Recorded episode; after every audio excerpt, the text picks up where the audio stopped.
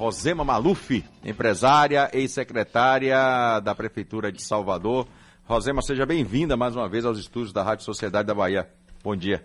Bom dia, Calil. É um prazer estar aqui com vocês. De volta, né? De volta. Mas a amizade sempre continuou com aqui... você, com Varela. Isso. Enfim, a Rádio Sociedade é uma grande parceira e é, qualquer coisa que sai aqui, rapidinho, as pessoas estão comentando no WhatsApp. É, duas, duas, é, dois títulos que ela recebeu aqui na Rádio Sociedade, né? É, criados por Varela. Primeiro foi a Síndica de Salvador, viralizou. E depois a Dama de Ferro de Salvador. É verdade. E pegou, viu? Até hoje. Até hoje você é chamado de a Dama de Ferro e a Síndica Principalmente é, com os ambulantes, a família ambulante, né, que eu chamo, é, eles me chamam por esse nome. Realmente pegou e, e eu acho que foi um gesto até carinhoso de Varela. É, foi, com certeza. É, porque, quando, porque, sem intenção nenhuma. Não, porque na verdade você fazia a arrumação da casa. É. Né? Era aquela pessoa que era responsável em administrar a cidade. Né, fazer a administração da cidade, em apontar os erros, em dizer, olha, precisamos consertar isso, precisamos arrumar aquilo. Então foi por isso que. E aí, quando a coisa chegava a um determinado ponto que não dava certo, aí entrava a dama de ferro. é Mas assim... antes tinha um diálogo. tinha. Eu sempre tinha preguei na minha gestão o diálogo. Acho que o diálogo é a ferramenta mais democrática que nós temos numa gestão pública. Agora, depois que os acordos são combinados, a gente segue com o plano. Eu vou lhe pedir licença porque eu preciso de uma informação urgente agora, porque a notícia está circulando sobre Feira de Santana. E o nosso Elcimar Pondé, no Giro Bahia, traz uma informação Giro agora sobre Bahia. Micareta. Elcimar Pondé, é, Elcimar Pondé, bom dia. Um grande abraço para você, Calil. Muito bom dia. Bom dia para quem nos acompanha aqui na Rádio Sociedade da Bahia, em Feira de Santana. Tempo parcialmente nublado. Temos agora 26 graus. Calil, neste momento, o prefeito de Feira de Santana, Colbert Martins da Silva Filho, em entrevista coletiva que está sendo concedida no auditório da Secretaria de Saúde do município, acaba de anunciar o adiamento da micareta de Feira de Santana, que estava prevista para acontecer entre os dias 23 e 26 de abril. O prefeito também informou, Calil, que ah, uma nova data para a realização da festa ainda não poderá ser divulgada, porque, obviamente, o encaminhamento das questões relacionadas ao coronavírus determinará quando eventos deste porte eh, poderão ser retomados. Aí o prefeito também informou que qualquer outro evento que eh, tenha aglomeração de pessoas, promovido pela Prefeitura de Feira de Santana ou que necessite da autorização da Prefeitura, que tenha a participação direta da Prefeitura, estão suspensos a partir deste momento aqui na cidade. Um decreto está sendo publicado no dia de hoje neste sentido e, portanto, a micareta de feira havia uma expectativa muito grande no que diz respeito a este assunto. A micareta está adiada. Lembrando que temos três casos de coronavírus registrados já aqui em nossa cidade, os três casos do estado da Bahia.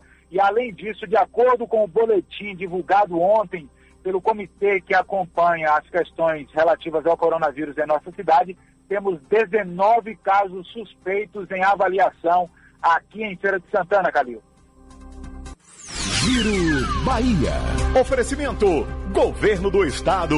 Bahia, aqui é trabalho. Do Males o menor. Ele não cancelou, mas pelo menos fez o adiamento.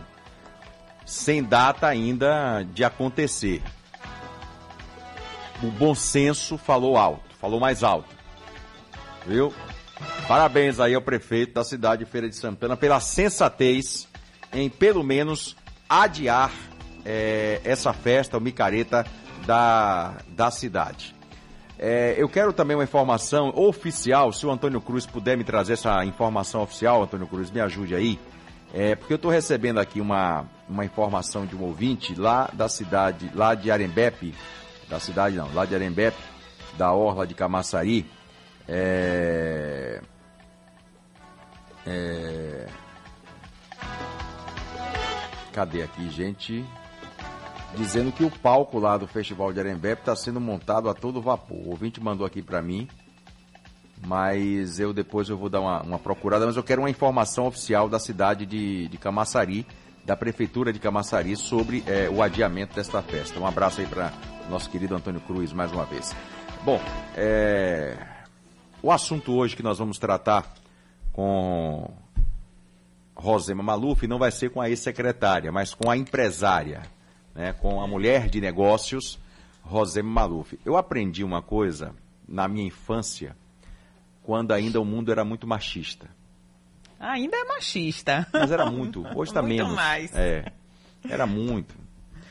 É, me diziam assim: atrás de um grande homem existe uma grande mulher. Eu, com o passar dos anos, eu fui, eu fui aprendendo que isso era a maior babaquice que existe no mundo. Ou ela está do meu lado, ou ela está à minha frente. A minha mulher, que é uma empreendedora, ela está milhões de anos-luz à minha frente. Eu digo sempre isso aqui, foi ela que me consertou. né, a ter uma visão melhor para as coisas, a ter uma, uma, Quando digo me consertou, não é que eu andei no crime, não, pelo amor de Deus. Mas é ter, a, a deu ter uma. Rumo. Deu um rumo, a ter uma visão melhor da, das coisas, tanto na, na, no campo dos negócios, como no campo profissional, no campo sentimental, em, em, em tudo. Então, realmente deu rumo. Então, hoje, a, a nossa Rosema Maluf está aqui para falar sobre a presença feminina no empresariado baiano. E a pergunta que eu te faço, Rosema, qual é a importância hoje da participação das mulheres nesse mundo que já foi um dia considerado tão machista, né? tão somente dos homens? O clube do Bolinha. É, o mundo ainda é muito machista, porque a imagem que nós temos de um líder, tradicionalmente, é ligada à imagem masculina. Isso tem a ver com a história e com a cultura, e que o programa aqui nem daria para a gente falar sobre esse contexto histórico. Mas eu acho importante, antes de começar, é, nivelar o entendimento do que é o novo feminismo do século XXI. Nós, mulheres que estamos digamos, no mundo público hoje, o mundo do trabalho, dos negócios, da política, a nossa, a nossa, nosso anseio, digamos assim, é justamente por mais equidade. E quando eu falo equidade, e muita gente confunde com igualdade, uhum. na verdade eu estou falando de direitos, de, de direitos humanos. O que nós queremos é igualdade no sentido de oportunidade. Porque homens e mulheres são diferentes, isso é óbvio. Biologicamente nós somos diferentes. Mas, como você bem disse, minha mulher está ao meu lado. Ela me complementou, me incentivou. Então, nós acreditamos que não é uma luta de sexos. Nós queremos, na verdade, homens e mulheres caminhando juntos. Isso vai levar a uma sociedade mais justa, mais sustentável e com mais equidade. Não tem sentido a mulher ficar atrás do homem hoje. Se nós formos observar as características, é, digamos assim, é, de, de, um líder, por exemplo, assertividade, é, é, é, poder de comunicação, flexibilidade, competência, essas características de um líder, elas são inerentes ao gênero. Tanto homens como mulheres têm. Na pré-história, onde a força era um determinante do poder, se justificava o homem ser o líder, porque ele ia para o fronte da guerra, para uma guerra literal. E biologicamente o homem é mais forte que a mulher. Mas hoje, na era do conhecimento, não se justifica mais colocar a mulher numa posição de objeto na sociedade. Ela precisa ser sujeito.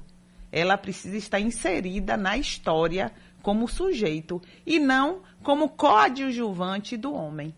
Então, no mundo empresarial, eu sempre gosto de usar a linguagem do mundo empresarial, que é o dinheiro. Se nós tivermos mais mulheres no mundo do trabalho, no mundo dos negócios, nós vamos ter mais força de trabalho e mais força de consumo. Inclusive, eu sempre coloco, quem mais consome é nítido, nítido que a mulher. Porque o homem ele tem uma tendência mais a poupar. E a mulher, ela, por características, ela ela geralmente, quando ela tem o dinheiro, ela distribui com a família, ela cuida da família, ela investe muito em educação, em saúde. O homem tem uma mente mais poupadora, a mulher mais distributiva. Isso são estudos. Não é que a mulher não poupe, mas ela, por uma questão de até de instinto maternal, que faz parte da característica feminina, ela tende a primeiro sanar todas as questões da família. Você pode observar que num núcleo familiar que não deixa de ter uma organização, ser uma empresa familiar, a mulher ela tem um papel de preponderante, inclusive nas questões de conflito entre de família, é, a gestão da, do, digamos, do orçamento familiar. O que apenas nós estamos trazendo à tona é esse perfil também para o mundo dos negócios. Então, quando nós apoiamos e incentivamos a entrada de mulheres no mundo do trabalho e no mundo dos negócios, isso é bom para o desenvolvimento do país.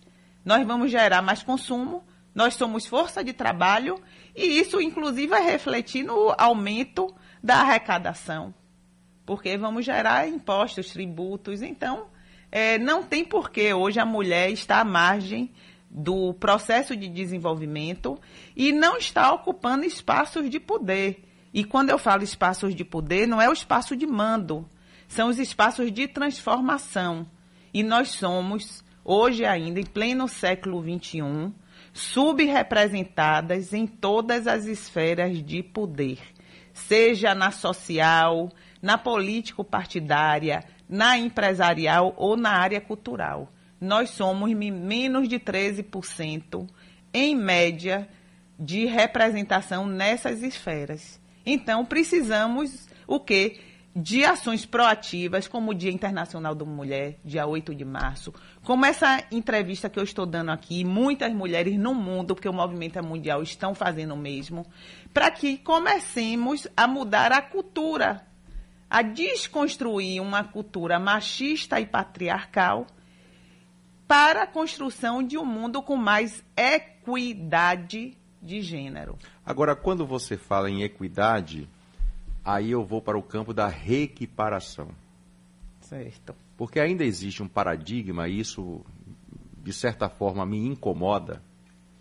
Porque já está provado, por exemplo, que hoje, no campo empresarial, no campo financeiro, né, na gestão, a mulher ela se corrompe menos. Isso é fato. Na, no campo da política também. Ela, ela se corrompe menos. Né, o homem se corrompe mais. Mas ainda existe um abismo entre o que um homem ganha e o que uma mulher ganha na, na no mesmo setor. É, isso são pesquisas comprovadas de que mulheres ganham até 30% menos. a menos na mesma função. Isso não é só no Brasil, em média no mundo. O que, que falta para chegar Na verdade, a eu, a gente só pode falar da mulher fazendo um balanço histórico e cultural, porque nada é por acaso. O trabalho da mulher sempre foi muito restrito à família, ao trabalho doméstico. Até o século, metade do século XVIII, início do século XIX, é, a educação era restrita às mulheres. Isso. O Código Civil de 1916, por exemplo, é, colocava a mulher como objeto subordinada ao pai ou ao marido. E ela só poderia trabalhar com autorização de um dos dois, ou do irmão, caso a mulher não podia nem votar. Pronto, a mulher só começou a votar em 32. É.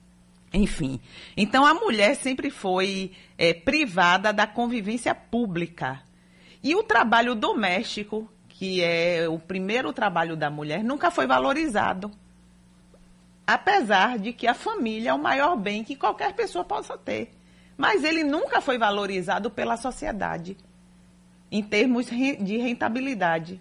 Sempre foi dado muito mais valor ao trabalho público do homem, que é o produtivo o trabalho doméstico invisibilizou a mulher.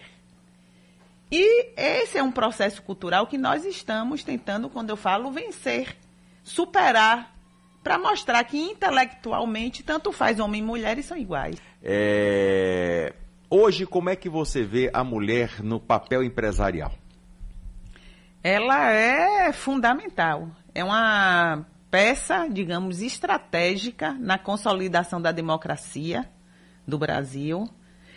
É, no desenvolvimento, como eu falei, a mulher ela é importante para equilibrar, digamos, todo o processo de negociação. Hoje nós somos um número expressivo de empreendedoras. A mulher, inclusive, é, segundo pesquisa do Sebrae, é quem mais abre negócios, pequenos e médios negócios. Por que isso? Porque o mercado de trabalho tem dificuldade de absorver a mulher, porque ela tem que dividir digamos assim, suas tarefas com a família também. Ela tem que estar no mundo do negócio, do trabalho e na família.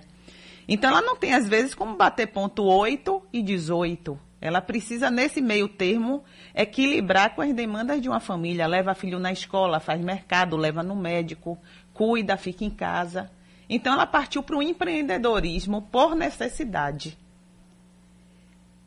Eu considero isso o ponto-chave no processo então, nós somos um número expressivo de pequenas empresárias. Nossos negócios são menores do que os dos homens em termos de faturamento. Faturamos menos. Por quê? Porque dedicamos 18%, são pesquisa, a menos ao trabalho do que os homens. Esse, essa redução é, na dedicação ao trabalho é porque esse tempo nós também tamo, estamos dividindo com a família. Então, precisamos muito do apoio institucional para fortalecer os nossos negócios e esse é o papel da Câmara da Mulher Empresária, que eu presido, a, o Conselho Estadual da Mulher Empresária. Nós já temos em Salvador, Camaçari, Lauro de Freitas, dias de 19 vamos implantar em Jacobina e em 2020 nossa meta é abrir mais no total, 10 câmaras de mulheres empresárias nos municípios, para justamente elas se sentirem acolhidas Além disso, temos um papel também na Associação Comercial da Bahia.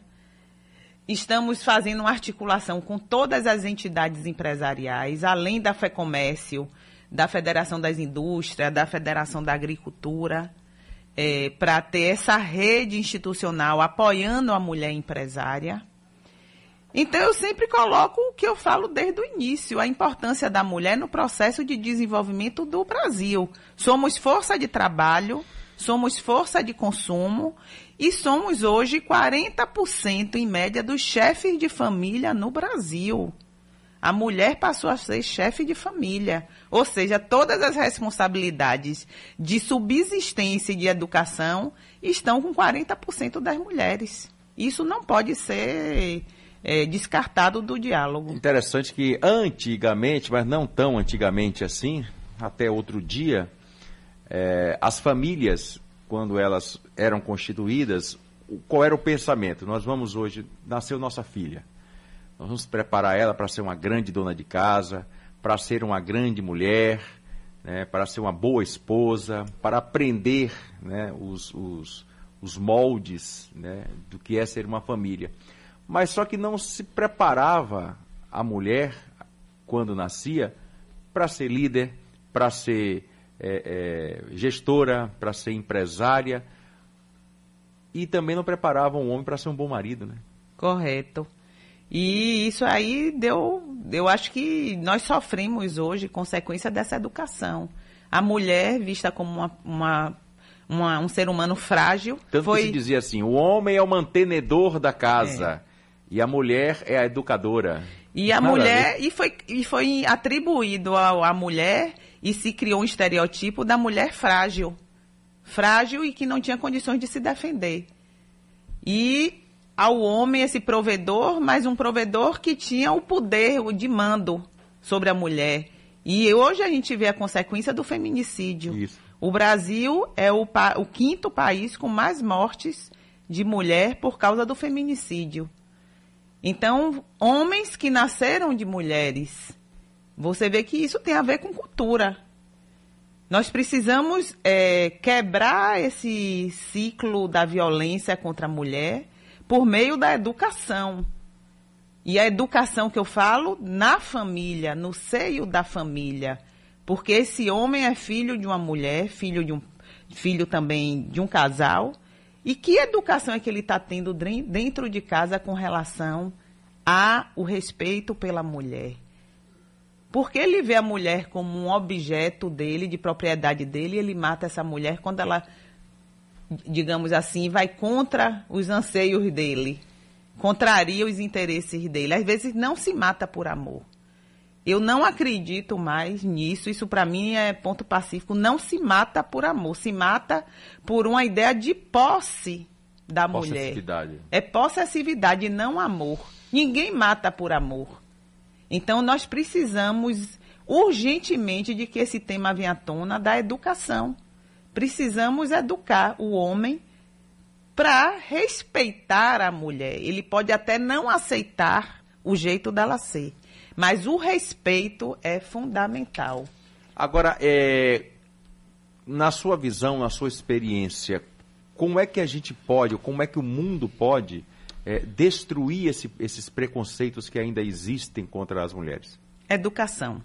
O único caminho para transformação é a educação, tanto dentro no seio Quando da família. Quando você fala educação, aquela que vem lá da base, lá de baixo, lá do, do, do na da, família, da família, na, principalmente na família. Eu acho que é, a escola tem um papel fundamental, sem dúvida, mas a educação familiar são os valores. Os valores a gente constrói muito no seio da família. Que não tem nada a ver, viu, gente, com esse negócio de menino veste azul e menina não, veste rosa. Não, nada a ver com não, isso. São valores. Valores. Respeito, é, morais, ética. Respeito, exatamente. Exato. Respeito, ética, fraternidade, amor, solidariedade. Então, isso a gente traz muito do dia a dia na família. Agora, o debate, o diálogo, a escola também tem que trazer nós somos fruto da sociedade, da cultura. Então, essa precisamos levar esse, esse discurso para todos os ambientes. É o que nós estamos falando hoje aqui, quando vocês abrem um programa para falarmos da mulher como um todo. Nós estamos sendo ouvidos aqui em Brasília, no Distrito Federal, e o Carlos Santana é, mandou esse recado aqui, o DDD dele é o 61 mandou aqui pra gente. Calil, Deus parabéns à senhora Rosema Maluf pelo trabalho. Não a conheço pessoalmente, mas vejo pelas palavras que é uma grande mulher, pois os pensamentos e atitudes é que definem a pessoa e ela, nesses quesitos, arrebenta. Obrigado. E eu digo sempre, nós temos hoje um movimento em Salvador, somos mais de 750 empresárias reunidas. E eu sempre digo que eu sou um pouco de cada uma. Porque ninguém avança sozinho, em especial a mulher. Nós precisamos dessa rede de sororidade, né? O espírito de sororidade que eu sempre falo. De mulheres que apoiam mulheres, mulheres que incentivam mulheres mulheres que abrem portas para outras mulheres. E desconstruir, Calil, isso de que mulher não gosta de mulher. Também se construiu isso, né? De que a é. maior inimiga da mulher é outra é. mulher. Isso é diz é mentira. Diz que, diz que é, a mulher não se veste para o marido, se veste para outra mulher. Não tem Olha, negócio? Tem isso, mas eu é. não acredito. A minha vida, eu sempre tive muito apoio de homens.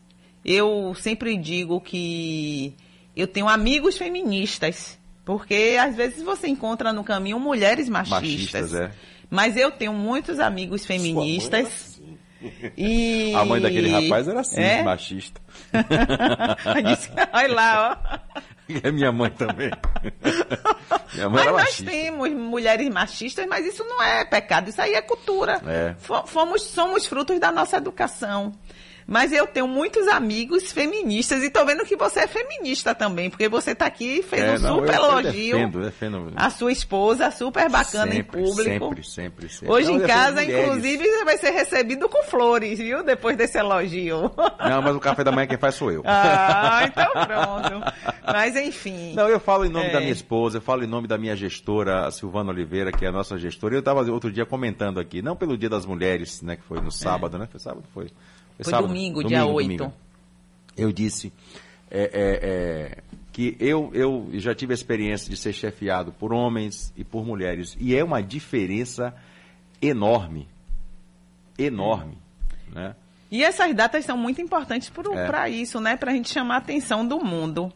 Mas, enfim, é, é, eu acho que esse ano em especial eu senti que a mídia ainda deu mais relevância ao tema. Uhum. E celebrar essa data é muito importante, porque durante a gente pega o mês de março para falar, não só eu, como outras mulheres que estão em espaços de protagonismo, falando sobre a mulher, sobre abrir as portas, sobre incentivar a importância da educação, a importância da família, a importância dos homens nesse processo. Nós não vamos, não somos nós mulheres que vamos fazer sozinhas, sozinhas esse movimento. É super importante que os homens abram a cabeça e incentivem essas mulheres quando uma rede escolhe uma mulher para ser líder, ela está envolvida nesse processo. Inclusive, esse mês nós vamos assinar um pacto com a ONU Mulheres e a Secretaria Estadual de Promoção das Mulheres para justamente um maior incentivo institucional é, da participação feminina. Bom, Rosema, é, a mulher encontra mais dificuldade para conseguir ocupar espaço de liderança em uma empresa? Você acha que isso acontece? Muitíssimo, é. muito, muito, muito. Tanto é que nós somos, segundo pesquisas recentes, eu gosto de citar as pesquisas sempre, para não parecer que é algo pessoal. Nós somos menos de 11% nos cargos de alta liderança. Nós, chega, nós já somos, digamos, 50-50 na gerência, em cargos de gerência. Nós, a mulher, já avançou bastante, mas na alta cúpula somos menos de 11%. Então, nós não chegamos a ser a cereja do bolo. Nessa hora, o corporativismo masculino fecha as portas, literalmente. E nós não conseguimos avançar. Inclusive, por exemplo, eu sempre coloco, até porque esse, essas movimentações nós, nós temos dificuldade de entrar. Um exemplo, a gente ouve falar muito de almoço de negócios. Mas a sociedade recrimina uma mulher se ela sair com um homem sozinha. Ela é casada, aí alguém chama ela para um happy hour, que é muito comum no mundo dos negócios, ou para um almoço, digamos. Se ela, uma mulher casada, sai com um homem para um almoço de negócios ou um happy hour, o que é comum no mundo dos negócios, ela é mal, mal vista. Já começa a surgir histórias com relação à imagem dela. Que a gente chama hoje de fake news. Fake news. Então, tudo é isso uma mulher tem que ter cuidado. E às vezes é nesses momentos que surgem aproximação com os líderes, porque o mundo dos negócios é um mundo de rede de relacionamento, de network. E nós mulheres ainda estamos muito limitadas a uma rede de amigas ou de família. Inclusive os nossos negócios geralmente eles nascem no seio da família e dos amigos. Nós temos dificuldade de expandir essa rede de relacionamento justamente por causa de um preconceito que a sociedade nos impõe e regras de comportamento de que mulher não pode isso, não pode aquilo. Isso nos limita muito. Mas o nosso movimento é esse. Nós temos competência, nós somos maioria hoje nas universidades. Você pode ver isso em qualquer matéria. Então, não tem por que não estarmos também 50 a 50, na proporção 50 a 50, nos espaços de poder. Mas ainda somos menos de 11, 12. Na política, somos subrepresentados. A na... esfera política ainda é, é, é, grande o número de, de, de, de preconceito? No... Muito. Nós temos, você vê os agora a lei, né, a legislação, como mudou. Ah, depois daquela. O que, aconte... o que, eu penso assim, que né, essa minha preocupação com essa. Porque na política eu espero tudo. É. Você fez parte da política, você ainda faz parte da política. Mas é, na política o que me, o que me, o, o que me incomoda muitas vezes é, é, é a desonestidade com algumas normas que são criadas. Por exemplo, o que eu temo é que essa lei acabe virando um laranjal, como, como aconteceu. É, agora tem uma eu, eu acredito que a fiscalização será maior, porque depois dos últimos acontecimentos na eleição passada das candidatas laranja, é, houve mudanças e os partidos estão buscando mulheres candidatas, o que não tem, não tem. Muitos partidos estão tendo dificuldade de encontrar mulheres que sejam que tenham interesse de se candidatar, porque não houve estímulo. Não houve estímulo, nunca houve estímulo para a participação feminina e hoje ela tem ainda um papel com raras exceções e por isso eu bato palmas para todas as mulheres, independente de partido e ideologia, que chegaram lá. Você pretende voltar à, à, política? Eu tenho um perfil muito técnico, muito executivo. Não, isso, isso você sempre mostrou. Tem um perfil muito executivo eu não me vejo ainda no legislativo, com esse chamamento para o legislativo. Hoje eu tenho um propósito de interiorizar a Câmara da Mulher Empresária. São mais dois anos de trabalho. Eu me comprometi com a Federação do Comércio, com a Associação Comercial da Bahia e as entidades. E eu sou muito de cumprir meus, minhas missões. Então, eu não tenho esse chamamento para o legislativo, não descarto a possibilidade de retornar para uma cadeira executiva, porque eu sou administradora de empresas, sou gestora e já tive essa experiência na primeira gestão do prefeito ACM Neto. Enfim, eu deixo a vida, digamos, caminhar. Eu estou muito feliz. Eu sou uma pessoa do mundo dos negócios. Minha origem sempre foi a iniciativa privada, todos sabem disso. Eu sempre participei da ação política empresarial nas entidades. Eu sou associada da Associação Comercial da Bahia, entidade mais antiga da Península Ibérica e do Brasil. Seio de todas as entidades empresariais do Brasil, nascedouro Sou da Federação do Comércio, sou diretora e coordeno a Câmara da Mulher Empresária Estadual. Sou membro também do Sindicato de Condomínios, do CDL, participo de vários conselhos empresariais, enfim, minha origem empresarial, iniciativa privada, mas meu perfil é de gestora. Para a gente fechar, 2024 pode ser o nome para a Prefeitura de Salvador? Você aí, aí não... me pegou até de surpresa, porque nunca ninguém tinha feito essa pergunta para mim. Pode ser o nome, porque você falou, estou me preparando.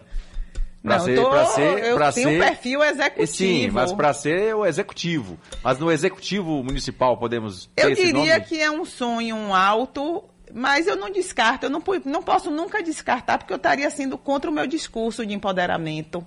Se houver uma construção para isso, quem sabe? Mas eu não é um projeto, isso nunca tinha nem passado pela minha cabeça e nunca foi tema de discussão no meu ambiente de convivência. Mas eu acho que a mulher tem que estar preparada para todos os desafios. Eu dizia aqui que não seria até contrário a todas as minhas falas durante esse programa. Então, eu, como mulher, que pregam a emancipação e, e, a mulher nos espaços de poder, tenham que estar aberta a todas essas possibilidades de forma democrática e com segurança. Que é um nome forte. Rosema Maluf, empresária, ex-secretária municipal de Salvador, que com muita excelência recebeu sempre o cartão verde de Raimundo Varela, foi batizada de a síndica de Salvador, a dama de ferro do município e hoje empresária, mulher é, que tem um trabalho maravilhoso e um trabalho social também muito legal. Obrigado pela sua participação aqui no Balanço Geral. Eu que agradeço, muito bom voltar a essa casa. Eu sempre fui muito bem acolhida aqui. E aqui eu tenho bons amigos, inclusive você e Varela. A recíproca é verdadeira. Obrigada. Um abraço, viu?